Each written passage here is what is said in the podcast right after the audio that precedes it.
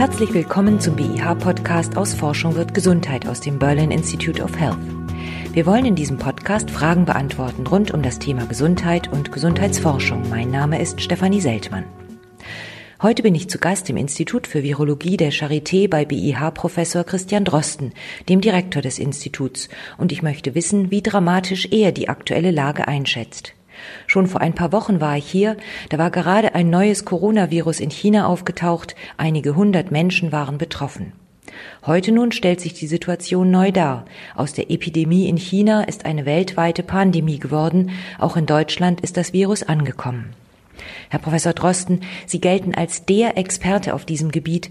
Wie ist es Ihnen in den letzten Wochen ergangen? Ich könnte mir vorstellen, die waren ziemlich turbulent.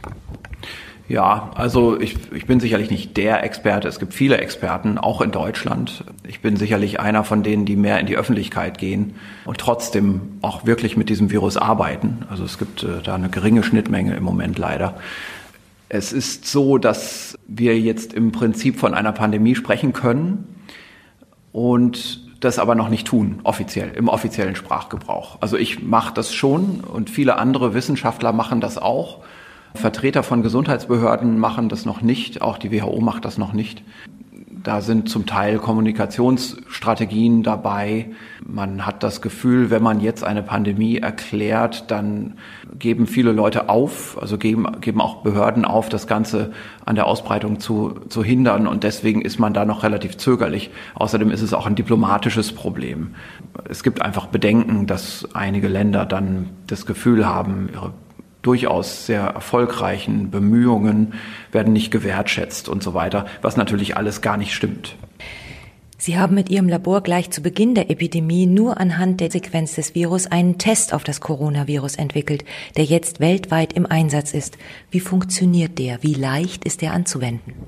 Das ist eine Polymerase-Kettenreaktion, also ein Standard-Labortestverfahren, das es in Laboren überall gibt. Und äh, gut, also man braucht dafür ein Labor. Ne? Unser Traum wäre natürlich irgendwann so eine Art Schwangerschaftstest zu haben.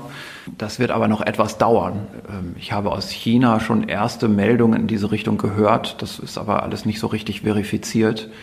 Das Problem bei dieser Sache ist, man braucht sehr gute monoklonale Antikörper und die zu machen dauert einfach eine Zeit. Aber dann hoffe ich, dass wir auch irgendwann so ein sogenanntes Lateral Diffusion Device bekommen, also so eine Art wirklichen Schnelltest dann der sollte bei dieser Erkrankung gut funktionieren, denn wir sehen, dass die Patienten auch in der Frühphase der Erkrankung sehr viel Virus im Rachen haben. Und das ist eigentlich die Grundvoraussetzung dafür, dass solche Testverfahren funktionieren. Das ist auch der Grund, warum das bei der Influenza vor allem bei Kindern funktioniert, aber bei Erwachsenen nicht so gut mit diesen Schnelltesten. Denn bei der Influenza haben die Kinder viel mehr Virus als die Erwachsenen. Und das ist bei diesem Virus jetzt sicher nicht der Fall. Hier sieht es so aus, als hätten alle sehr viel Virus. Und das würde man für einen neuen Erreger im Menschen, gegen den es keine Bevölkerungsimmunität gibt, ja auch so erwarten. Es gibt die Beobachtung, dass Männer, je älter sie sind, eher erkranken als zum Beispiel Kinder oder Schwangere. Gibt es dafür eine Erklärung? Die Zahlen, die wir im Moment haben, kommen vor allem aus China. Da sind ja die äh, meisten Patienten behandelt und leider auch verstorben. Es ist so, dass ältere Patienten äh, übermäßig daran sterben. Und damit meine ich, dass die vor allem die Betroffenen sind innerhalb der bestehenden Fallsterblichkeitsrate. Und das ist wahrscheinlich eine Funktion auch von Grunderkrankungen. Also wenn man älter wird, dann bekommt man zwangsläufig auch breit in der Bevölkerung vertretene Grunderkrankungen. Diabetes, Lungenerkrankungen, ähm, COPD zum Beispiel oder auch Herzerkrankungen. Und die sind wie bei vielen anderen Atemwegsinfektionen auch ein Risikofaktor. Das männliche Geschlecht ist interessant. Niemand weiß genau, woher das kommt. Viele wissen aber, dass das Rauchen in China Männersache ist.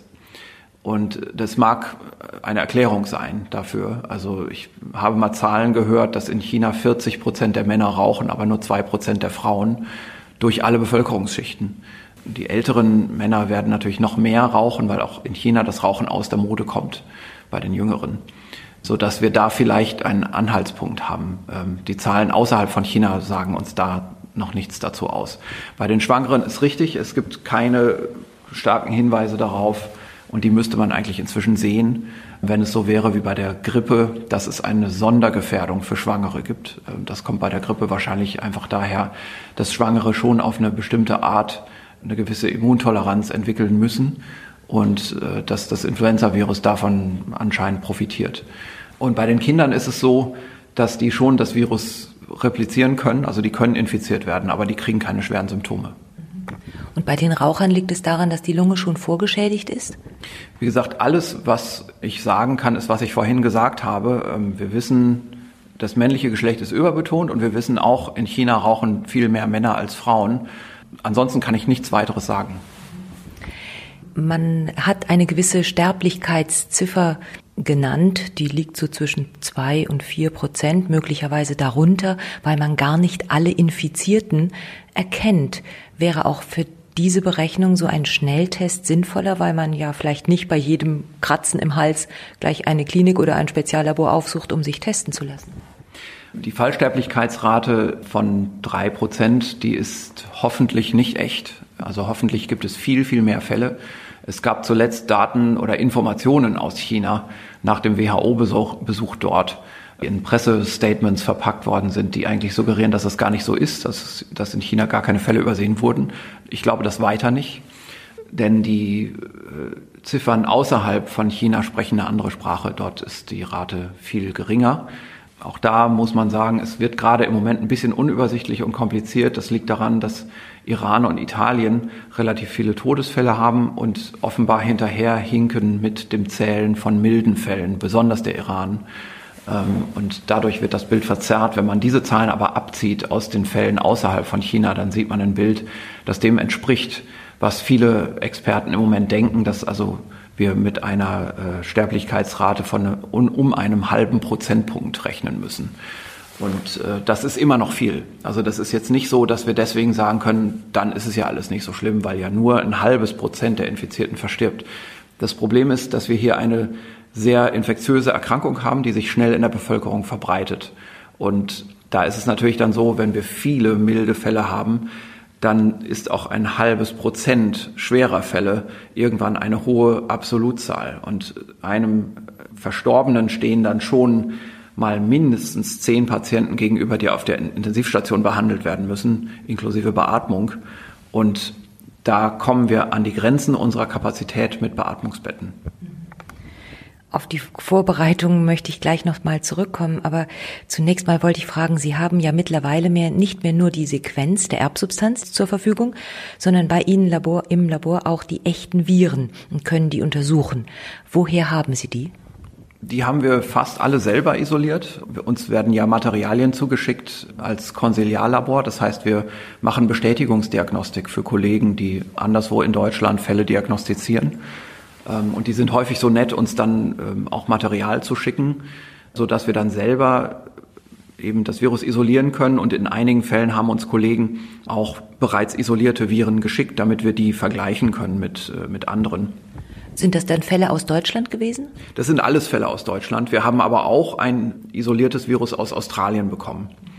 Und wir werden natürlich in nächster Zeit uns dann damit beschäftigen, nach ersten Hinweisen für Veränderungen des Virus in der Anpassung auf den Menschen zu suchen anhand dieser Virusisolate. Entdecken Sie neue Eigenschaften am echten Virus, die Sie anhand der Sequenz nicht vorhergesehen haben? Oder kann man zu 100 Prozent auf das Verhalten des Virus schließen? Man kann leider anhand der, der Sequenz fast auf gar nichts schließen. Äh, wir haben hier ein Virus, das sehr nah mit dem SARS-Erreger verwandt ist, aber doch ganz andere Eigenschaften hat. Ähm, viele sind darüber überrascht, ich auch. Und äh, wir versuchen da jetzt zu verstehen anhand von funktionellen Studien, woran das liegen könnte. Da reicht es nicht aus, nur Virusisolate zu haben, sondern man muss auch das Virus im Labor gentechnisch verändern können, um zu überprüfen, ob bestimmte Veränderungen nachstellbar sind im Labor. Ähm, ist der einzige Weg, das herauszufinden. Aber die Vorarbeiten dazu basieren einfach auf lebenden Virusisolaten und die laufen hier bei uns im Moment. Welche Eigenschaften haben Sie überrascht? Was mich am meisten überrascht, ist, dass das Virus aktiv im Rachen repliziert. Wir haben das an den Münchner Patienten schon in der Diagnostikphase am Anfang gesehen, dass da sehr viel Virus im Rachen ist und dass wir das Virus auch isolieren können aus dem Rachen und haben jetzt äh, in einer sehr detaillierten Untersuchung der Ausscheidungsverläufe dieser, dieser Patienten, also der Virusausscheidung im Rachen, in der Lunge, anderen Körperkompartimenten, auch Untersuchungen zur aktiven Virusreplikation angestellt. Und äh, das Szenario ist jetzt so, wir fragen uns, ist das wahr, dass im Rachen das Virus repliziert? Und wir haben hier zwei Dinge gegeneinander zu testen. Das eine ist, es könnte hochgehustetes Virus aus der Lunge sein. Oder das, was wir da nachweisen in Rachenmaterialien, das ist wirklich aktiv replizierendes Virus. Und das haben wir angeschaut und das ist so. Also ich, wir können nach, nach unseren Auswertungen sagen, ja, also Rachenzellen replizieren aktiv das Virus. Das ist schon überraschend. Das heißt, das Virus vermehrt sich in diesen Rachenzellen. Was hatten Sie denn vorher gedacht, dass es sich nur in Lungenzellen vermehrt? Ja, genau. Also das war das, was man über den SARS-Erreger auch wusste. Und dieser Erreger hier ist ja jetzt im Prinzip eine Variante des SARS-Erregers. Und der SARS-Erreger selbst damals, äh, der replizierte nur in der Lunge. Ähm, das lag an der Rezeptorverteilung. Dieses Virus benutzt denselben Rezeptor, aber trotz einer Rezeptorverteilung schwerpunktmäßig in der Lunge ist dieses Virus in der Lage, extrem effizient im Rachen zu replizieren. So effizient, dass es am Anfang der Erkrankung sogar mehr Virus gibt im Rachen als in der Lunge. Und das ist natürlich besorgniserregend, was die Übertragung angeht von diesem Virus. Wir haben auch ein paar Ideen, warum das so sein könnte. Wir glauben, dass dieses Virus also weniger angewiesen ist auf im Gewebe vorhandene Proteasen und dass wir aus diesem Grunde vielleicht eine Ausweitung des Tropismus bei diesem Virus haben. Warum denken wir? Entschuldigung? Tropismus heißt noch auf andere Zellen. Ja, genau. Also Tropismus bedeutet, welche Zellen oder welchen Teil des Körpers kann eigentlich das Virus so infizieren. Also Ausweitung des Tropismus wäre so gemeint, von der Lunge aus ausgeweitet. Weil in der Lunge geht sowieso, da ist der Rezeptor sowieso vorhanden. Aber warum kann jetzt das Virus da replizieren, wo von dem Rezeptor nur ganz wenig ist? Das ist also eine Ausweitung des Zielgewebes. Und das ist genau die Situation, die wir haben bei der, äh, bei der Grippe im Tierreservoir. Und das ist der Unterschied zwischen der hochpathogenen und der niedrigpathogenen Vogelgrippe. Das heißt, es ist eher eine beunruhigende Nachricht. Beunruhigend ist prinzipiell, dass das Virus so gut ausbreitungsfähig ist. Und wir können das vielleicht in Zukunft daran festmachen, dass es diesen molekularen Unterschied gibt zwischen den Viren. Was wissen Sie sonst noch jetzt über das Virus? Wie gesagt, das Virus ist eben ein, äh, ein SARS-ähnliches Virus. Wir beginnen so, wir machen die ersten Versuche mit den Viren und sehen, wie gut dieses Virus darin ist, zum Beispiel die initiale Immunabwehr in menschlichen Zellen zu umgehen. Das müssen Viren immer tun, sonst können sie gar nicht existieren. Die müssen also immer was gegen die sogenannte angeborene Immunität zu machen.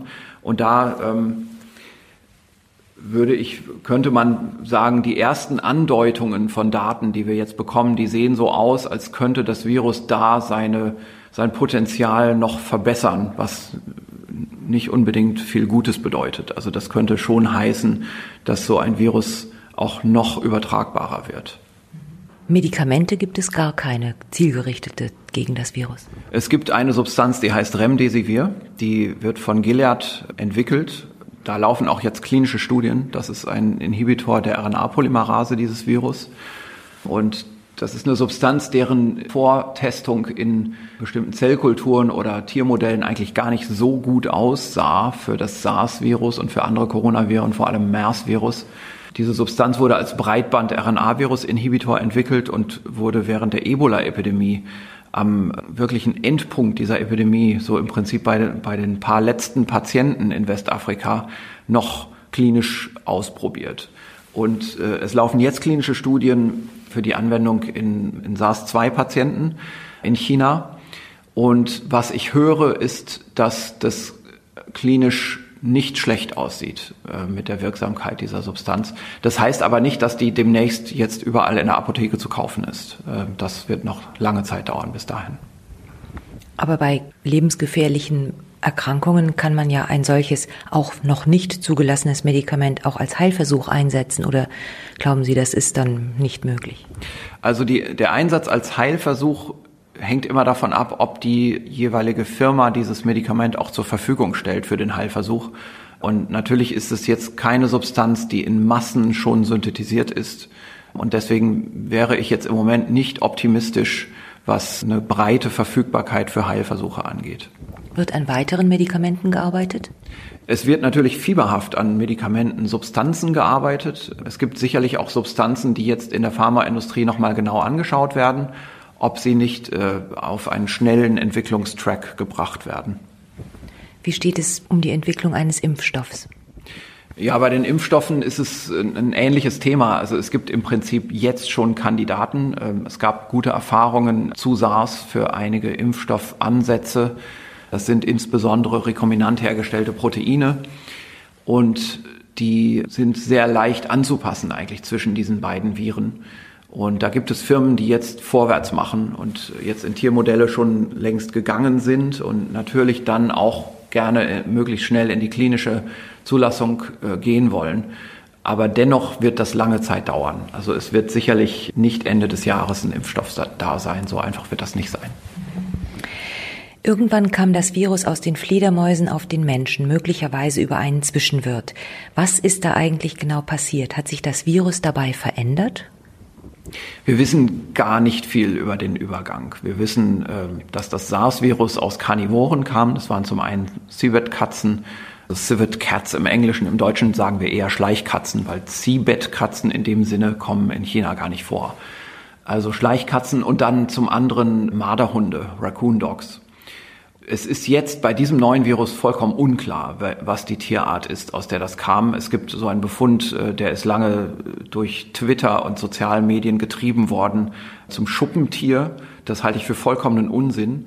Und auch die Daten, die dann am Ende dabei rauskamen, nach großspurigen Ankündigungen, sind nicht so, dass man denken könnte, dass das was mit diesem Virus zu tun hat. Äh, Im Gegenteil. Man sieht hier leider auch, wie Wissenschaftler inzwischen über Twitter Stimmung machen für ihre eigenen noch unpublizierten Daten, die sie dann mit äh, unter Hochdruck bei den Journals einreichen wollen, weil schon die ganze Community inklusive der auch immer twitternden Editoren dieser Journals schon vorbereitet sind auf die Sensation. Hm, das ist schon eine ziemlich merkwürdige Entwicklung, die wir da im Moment sehen. Bei dem Tierreservoir gibt es ansonsten überhaupt keine Neuigkeiten. Aber hat sich das Virus selbst, muss sich das verändern, wenn es zunächst Fledermäuse infiziert und dann auf den Menschen übergeht? Oder ist das genau das gleiche Virus? Also das Virus, das wir jetzt vor uns haben, ist sicherlich noch sehr, sehr ähnlich wie ein Virus, das ursprünglich mal aus einem Tierreservoir gekommen ist. Wie gesagt, wir wissen nicht, welches dieses Tierreservoir war, sicherlich irgendein Zwischenwirt, möglicherweise aber auch Fledermäuse direkt, das ist möglich. Wir wissen eigentlich aus Erfahrung, dass nur wenige Änderungen notwendig sind, um das Virus dann kompatibel für den Menschen zu machen. Diese Änderungen sind hier sicherlich eingetreten, das ist klar. Aber es ist zum Beispiel so, dass bestimmte Merkmale im Oberflächenprotein da genau an der Stelle, wo die Rezeptorbindung stattfindet, die sind noch nicht optimal. Da könnte das Virus sich noch verbessern, das ist noch nicht eingetreten. Ist das Virus jetzt immer noch in den Fledermäusen drin? Könnte das auch nochmal passieren, dass das Virus aus den Fledermäusen ein zweites Mal auf Menschen übergeht? Es gibt ganz gute Daten dafür, dass auch das SARS-Virus nach der Epidemie 2003 nochmal wieder auf den Menschen übergegangen ist, aber nicht weitergegangen ist. Ähm, und wahrscheinlich ist das nicht nur einmal passiert, sondern immer wieder. Und dieses neue Virus ist jetzt plötzlich sehr ausbreitungsfähig. Es hat Eigenschaften, die das vielleicht erklären könnten. Und was wir daran jetzt sehen, ist, es ist mal wieder so eine Erfahrung, wo man im Nachhinein was gelernt hat. Genau wie damals in den 60er Jahren, als Ebola und Marburg zum ersten Mal auffielen und man auch damals gesagt hat, das wird es nie wieder geben, das ist die absolute Ausnahme gewesen, war man dann zehn Jahre später eines Besseren belehrt. Und hier hat es jetzt 17 Jahre gedauert, von SARS-1 bis zu SARS-2. Ich denke, wir werden uns darauf einstellen müssen, dass SARS-ähnliche Viren den Menschen infizieren können und das auch immer wieder tun werden. Es heißt also auch Fledermäuse oder möglicherweise vorhandene Zwischenwirte des Virus könnten das Virus wieder weiter verbreiten, wenn sie Wuhan verlassen? Ich bin mir jetzt nicht sicher, ob es wirklich so ist, dass das eine direkte Beziehung zu Wuhan speziell hat mit dem Tierreservoir. Es wird ja über den Markt gesprochen. Ich glaube eigentlich, dass auf diesem Markt das Virus von einem Menschen verteilt wurde, ähm, der dort vielleicht beschäftigt war. Aber ich denke, das war nicht so der Zufall, dass speziell an der Stelle die Initialzündung gesetzt wurde. Denn das Virus sah von Anfang an schon so aus, wie es jetzt aussieht. Das heißt, es sah auch damals in den allerersten Patienten auf dem Markt schon so aus, als sei es an den Menschen etwas angepasst. Das heißt, ich glaube, dass es eigentlich schon Wochen oder Monate vorher unerkannt irgendwo den Menschen infiziert hat und wir kennen diese Viren einfach nicht. Wir haben die nie sequenziert. Die sind wahrscheinlich inzwischen auch verschwunden. Ich glaube nicht, dass damals ausgerechnet auf diesem Markt ausgerechnet dieser dumme Zufall passiert ist und das Virus dann von vornherein so gut übertragbar war. Das ist nicht, was man normalerweise bei zoonotischen Viren sieht. Und dann, um das nochmal abzuschließen, den Gedanken, ist es jetzt natürlich so, wir wissen oder können ahnen, dass dieses Virus immer wieder aus dem Reservoir zurückkommen wird. Aber wir haben jetzt eine Pandemie. Und diese Pandemie wird die ganze Menschheit betreffen. Und danach werden wir aber wahrscheinlich dieses Virus nicht los sein, sondern dieses Virus wird dann zu einem landläufigen Erkältungsvirus werden. Davon gehe ich aus. Das wird also endemisch, wie wir sagen. Wir haben dann ein fünftes menschliches Erkältungskoronavirus. Das wird auch dann nur noch Erkältungen verursachen. Aber das ist dann auch ein Schutzschild für die Menschheit gegen das nächste Wiederauftauchen aus dem Tierreservoir, dann wird sich das nächste SARS-ähnliche Virus nicht mehr verbreiten können, denn äh, das ist wie eine natürliche Impfung für die gesamte menschliche Bevölkerung. Das heißt aber, man wird dann immer wieder auch damit infiziert werden können? wenn sich das Virus hier sozusagen einnistet als endemisches Virus? Richtig. Also ich gehe davon aus, dass wir in der Zukunft, und das heißt so ab dem übernächsten Jahr wahrscheinlich, sehr regelmäßig, vor allem auch mit Betonung bei Kindern, dieses Virus immer wieder nachweisen, aber das wird vor allem eine Erkältung sein. Wie gut sind wir denn jetzt vorbereitet in Deutschland auf eine möglicherweise ausbrechende Epidemie? Es ist diese Vorbereitungsdiskussion immer zu stellen mit einer Zeitdiskussion. Also es ist vollkommen unmöglich zu sagen, Deutschland ist gut oder schlecht aufgestellt, sondern was man eigentlich sagen muss, ist, es kommt darauf an, wie schnell jetzt eine Infektionswelle kommt. Wenn wir eine schnelle Infektionswelle haben mit diesen Viruseigenschaften wie jetzt, die sich vielleicht innerhalb von zwei Monaten über die Gesamtbevölkerung ausbreitet, dann haben wir ein Riesenproblem in Deutschland und das ist in allen anderen Ländern Europas und äh, Nordamerikas und so weiter und ganz zu schweigen von Entwicklungsländern und Schwellenländern. Eine universelle Feststellung. Da können wir nicht drüber diskutieren. Wir haben einfach dann ein großes Problem. Wenn sich das aber verzögern lässt, wenn wir also beispielsweise jetzt so wie, wie das jetzt zum Beispiel gerade im Moment passiert, die ersten kleinen Ausbrüche, die man erkennt, dass man die eben doch noch sehr gut kontrolliert und verfolgt und versucht, die einzudämmen, zum Teil auch über kurzzeitige Schließungen von äh, Sozialeinrichtungen wie Schulen oder auch über Absage von Massenveranstaltungen. Dann könnte das sein, dass uns das Wochen oder sogar ein, zwei Monate Zeit gewinnt, weil noch etwas anderes dazukommt. Das ist das kommende Frühjahr. Die zunehmende Trockenheit in der Umgebung, die zunehmende UV-Strahlung und die Tatsache, dass Menschen mehr draußen sind und weniger öffentliche Verkehrsmittel benutzen zum Beispiel. Das könnte dazu führen, dass im Prinzip sich diese Infektionswelle über lange Zeit hinschleppt und wir eigentlich gar kein Problem haben und überhaupt gar nicht drüber nachdenken müssen, ob wir wirklich jetzt so ein Vorbereitungsproblem zu klären haben. Wir wissen allerdings auch dann nicht, wenn sich das zum Beispiel über die Sommermonate ganz sachte nur hinschleppt, ob es dann mit noch größerer Wucht im Winter zurückkommt. Wohin verschwindet das Virus, wenn es nicht mehr da ist, nachdem die Epidemie abgeflaut ist? So ein Virus verschwindet nicht, sondern es verringert nur seine Infektionshäufigkeit. Wir wissen, dass viele Erkältungsviren im Prinzip sich zurückziehen in die Kinder. Ne? Also die Kinder sind ja ähm, immunologisch naiv, die haben äh, ihre erste Infektion noch nicht gehabt. Da kann das Virus besonders gut replizieren. Das heißt, es, so ein Erkältungsvirus verschwindet nicht, sondern das zieht sich nur so ein bisschen zurück und der Rückzugsort sind Kitas und Schulen. Welche Vorkehrungen treffen Sie persönlich?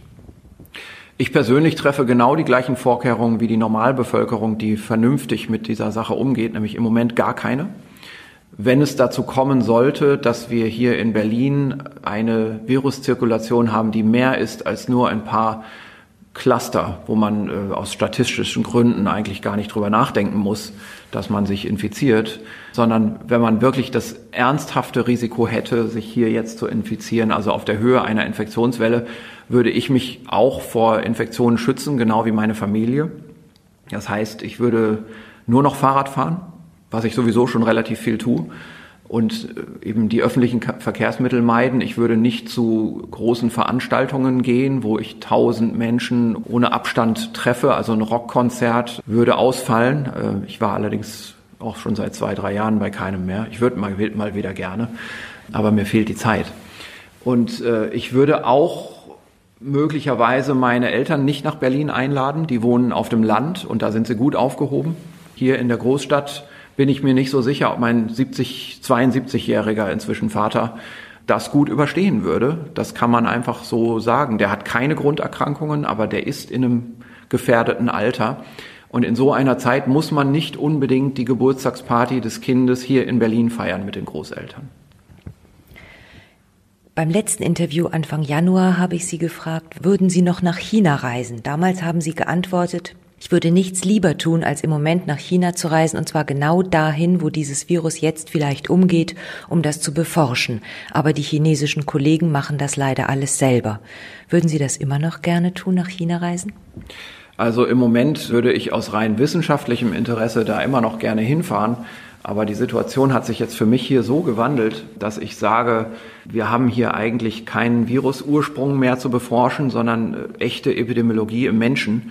Und das können wir leider zunehmend gut in Deutschland. Und deswegen ist es ziemlich wichtig, dass ich im Moment hier bin. Ja, vielen Dank. Gerne. Und das war der BIH-Podcast aus Forschung wird Gesundheit aus dem Berlin Institute of Health. BIH-Professor Christian Drosten schätzte für uns die aktuelle Lage mit dem Coronavirus SARS-CoV-2 ein. Falls auch Sie eine Frage zur Gesundheit oder zur Gesundheitsforschung haben, schicken Sie sie gerne an podcast.behealth.de. Tschüss und bis zum nächsten Mal, sagt Stefanie Seltmann.